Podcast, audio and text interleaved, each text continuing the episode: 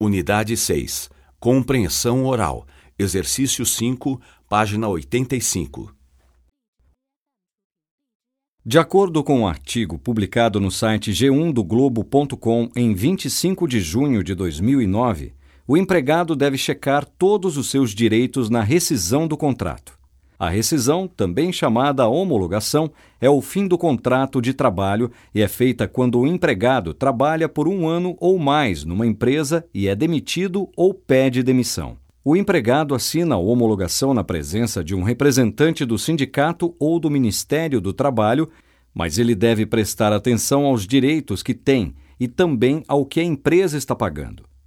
De acordo com um advogado trabalhista, muitas vezes o empregado vê que alguns direitos não estão incluídos, como hora extra e 13º salário. Nesse caso, o advogado recomenda um adendo no documento para mencionar esses direitos.